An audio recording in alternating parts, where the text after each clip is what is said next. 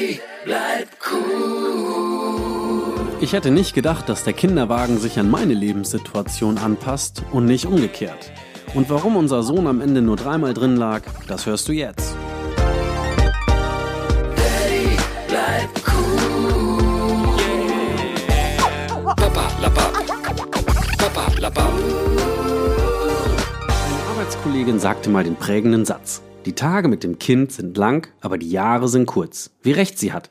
Mittlerweile wird unser Ältester fast fünf Jahre alt. Boah, wo ist bitte die Zeit geblieben? Es ist wie ein kleiner Counter. Fünf, sechs, sieben, acht, neun, zehn. Und wenn die Kids dann aus dem Haus sind, da weißt du gar nichts mehr mit deiner Freizeit anzufangen. Gestern war wieder so ein Tag, wo es recht deutlich wurde, wie schnell die Zeit vergeht. Wir haben unsere Freunde besucht, um alles Gute für die bevorstehende Geburt zu wünschen. Es war alles perfekt schon vorbereitet, das Nest war gemacht. Und im Treppenhaus fiel mein Blick auf den Kinderwagen. Der neue, schöne Kinderwagen. Irgendwann kommen alle werdenden Eltern an diesem Punkt, einen Kinderwagen zu kaufen. Dabei gibt es drei Möglichkeiten der Beschaffung.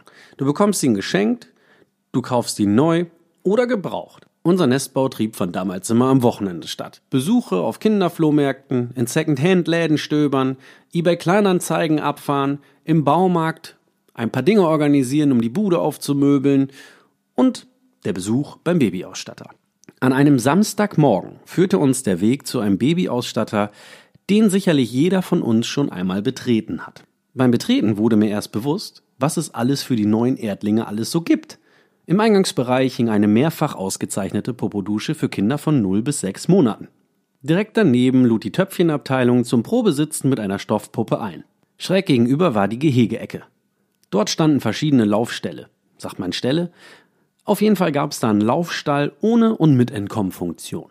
Vorbei an den ganzen Autositzen, direkt zu den Kinderwagen. Dort stand Verkäuferin Barbara, die schon auf uns gewartet hatte. Fragend kam sie uns entgegen, wie sie uns denn unter die Arme greifen könnte. Wir erklärten ihr, dass wir bald Eltern werden und dass wir einen Kinderwagen benötigen. Auf diese eine Antwort folgten unzählig viele Gegenfragen. Falls du noch keinen Kinderwagen hast, überlege dir bitte im Vorfeld mit deinem Partner, Mann, Affäre, was auch immer, im Vorfeld, welche Art von Familie ihr in der Anfangszeit verkörpern wollt. Sonst könnte sich dieser Aufenthalt in diesem Laden extrem verlängern und du könntest maximal verwirrt die Heimreise antreten. Und selbst auf der Rückfahrt hinterfragst du weiterhin und gehst alle Fragen nochmal durch. Die erste Frage von Barbara war nach unserem Kfz. Fahrt ihr ein Kombi, ein Stufenheck oder ein Transporter?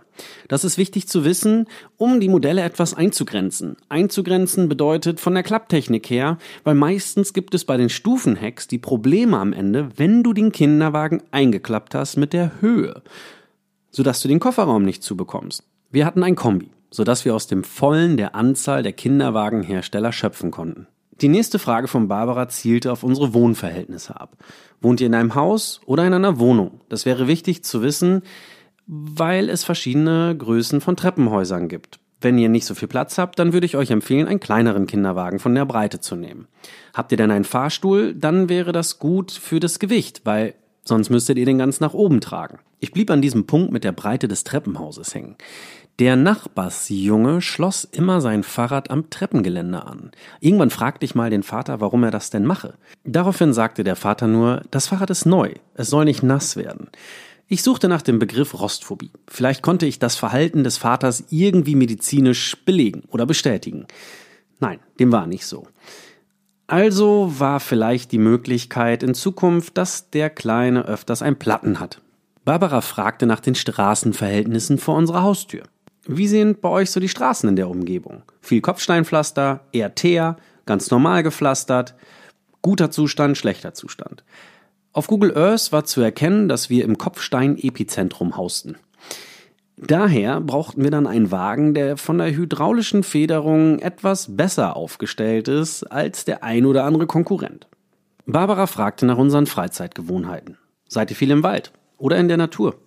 Viel in der Stadt unterwegs oder eher doch ländlich? Natur und Wald, das passt. Barbara brauchte diese Antwort, um die Räder des Kinderwagens zu definieren, den Drehradius und die Funktionalität nochmal von den Rädern. Feststellbar, nicht feststellbar. Und dann fragte Barbara nach unserer sportlichen Aktivität. Das empfand ich so ein bisschen als Diss. Die Frage haben wir direkt übersprungen. Während Barbara unsere Antworten sortierte, schaute ich mich um. Es schleppten sich unzählige Paare mit demselben Fokus durch den Laden. Nestbau, Nestbau, Nestbau. Wären wir hier Vögel, würden wir alle mit so einem kleinen Stöckchen im Schnabel hier wieder rausfliegen. Wir waren jetzt circa eine halbe Stunde in dem Laden. Barbara hat uns super beraten. Und während sie sagte, ich glaube, ich habe den perfekten Kinderwagen für euch anhand der Fragen rauskristallisiert, sagte sie noch, wie sieht's eigentlich mit der Öko-Frage aus? Wollt ihr Made in Germany? Oder ein Produkt, was das Kind später so ein bisschen zwickt? Das hat sie nur als Scherz gesagt. Aber ehrlich gesagt weiß ich gar nicht mehr, für welches Produkt wir uns damals entschieden haben.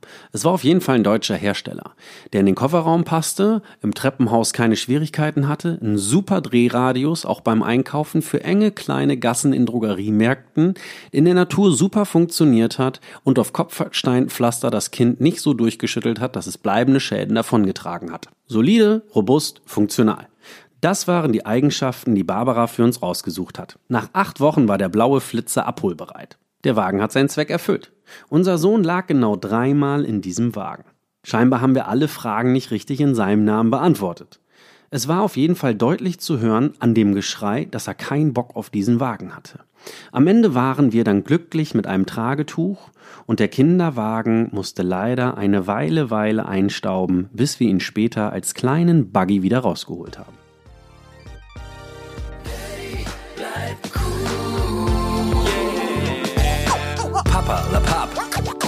Papa, la Pap. Ja, vom Vater werden übers Vater sein. Ein Podcast ohne Blabla, ohne Laberei. Nicht immer läuft es hundertprozentig rund. Humorvoll erzählt, mit Hintergrund.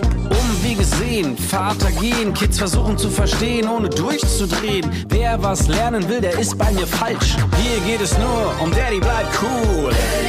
Bleib cool. Papa, la Pap. Papa, La Pop.